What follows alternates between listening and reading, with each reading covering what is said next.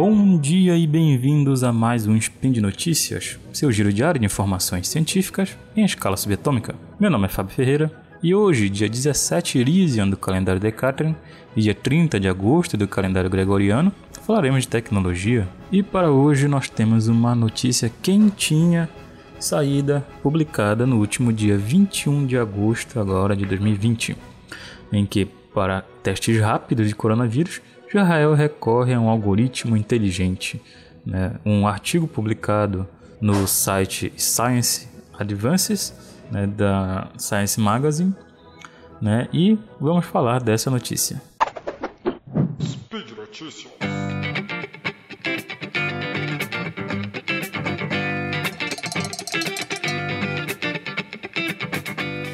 Muito bem, uma equipe de três cientistas israelenses foi pioneira em um procedimento de testes de coronavírus, né, que é o foco de interesse nos últimos meses. Né?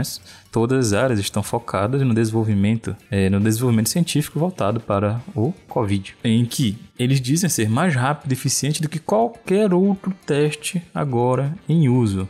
Eles testam amostras em, em grupos de até 48 pessoas ao mesmo tempo. Lawrence Warkworth Cohen, que dirige o laboratório de virologia de Rambam Healthcare Campus em Haifa, disse que o novo método de, testes de teste conjunto, que foi formalmente aprovado para uso clínico pelo Ministério da Saúde israelense, é, poderia permitir que escolas, campos universitários, empresas e companhias aéreas limpassem grupos inteiros de pessoas muito mais rápido do que foi possível até agora, com todos os testes que são realizados até o momento. A maioria dos esforços em testes em grupos em outros locais estão confiados numa abordagem simplista que foi uma abordagem simplista que foi desenvolvida para testar recrutas da Segunda Guerra Mundial para sífilis. Esse método, que é chamado de Dorfman, que foi nomeado em homenagem ao economista que o propôs, exige testar todos os grupos de amostras de várias pessoas ao mesmo tempo.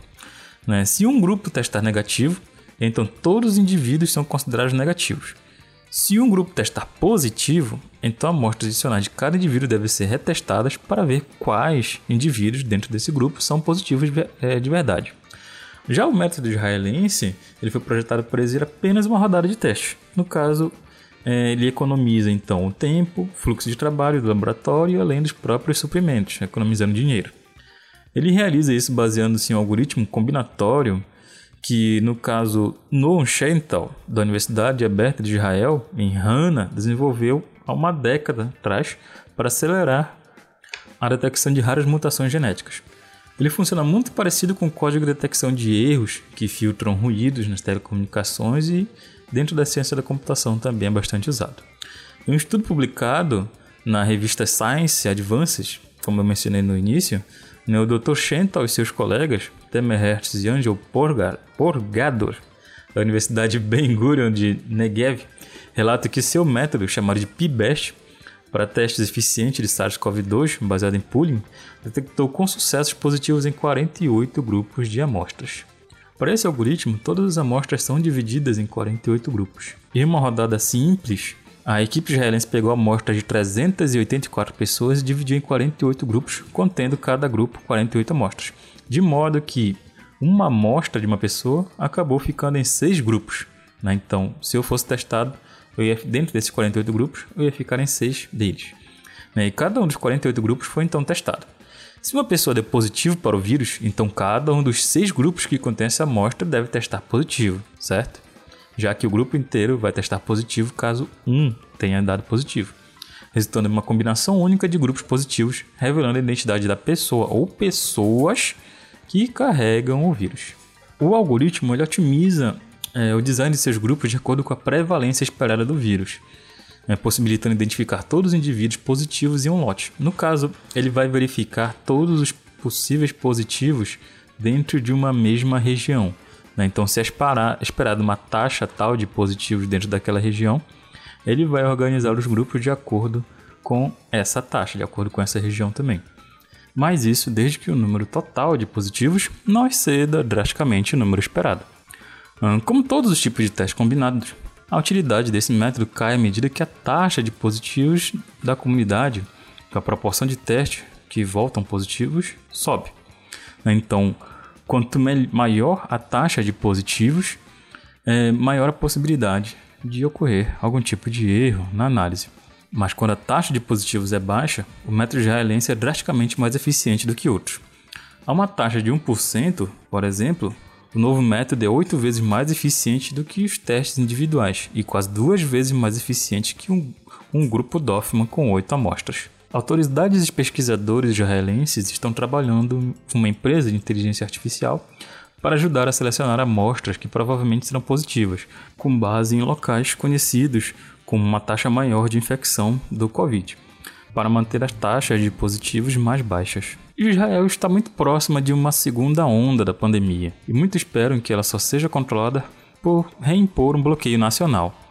E devido aos atrasos na compra dos certificados de robôs de pipetting que são necessários para executar o novo método rapidamente, as autoridades disseram que esperam que os testes só vão começar quando o próximo bloqueio for facilitado. O governo israelense planeja implementar esse novo método em 12 laboratórios em todo o país até outubro, antecipando, antecipando que essa segunda onda de infecções possa coincidir com a temporada de gripe, o que poderia ter resultados calamitosos para Israel. É, segundo eles, estamos fazendo tudo o que podemos para estar prontos, disse Ronan Fish, que é engenheiro do Ministério da Defesa, que supervisionou o projeto piloto para testar a eficácia do método. E segundo ele, o método foi aprovado com louvor. Os três cientistas que criaram o método formaram uma empresa, a Pooled Diagnostics, e estão procurando levar esse algoritmo para os laboratórios dos Estados Unidos. Segundo a empresa, esse método pode ser extremamente útil para fazer com que empresas ou programas esportivos universitários voltem a funcionar e garantir que suas populações permaneçam saudáveis. A situação ideal é obter resultados em 24 a 48 horas, segundo eles. Então temos mais uma ferramenta para ajudar a testar mais pessoas de forma eficiente em pouco tempo. Nós sabemos que um dos empecilhos para conseguirmos dados corretos sobre a doença é a demora nos testes, que atualmente está demorando cerca de uma semana, não é mesmo? Além dos custos relacionados a eles, não é mesmo? Para testar uma gama muito grande da população, demandaria muito dinheiro. Uh, então, essa ferramenta poderia ajudar a economizar esse tempo, no caso, ficando em 24 a 48 horas para sair resultado, além da economia em material. E por hoje é só, pessoal. Ficamos aqui somente com esta notícia que é super importante para a gente. E lembre que todos os links comentados estão no post e deixe lá também seu comentário, elogio, crítica, declaração de amor ou forma predileta de matar o Tarek. Lembra ainda que esse podcast só é possível acontecer por conta do seu apoio no patronato do SciCast, no Patreon, Padrim e PicPay. Um grande abraço, que a força esteja com você e até amanhã.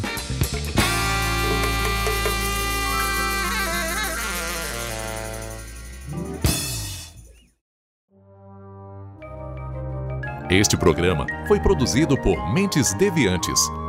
deviante.com.br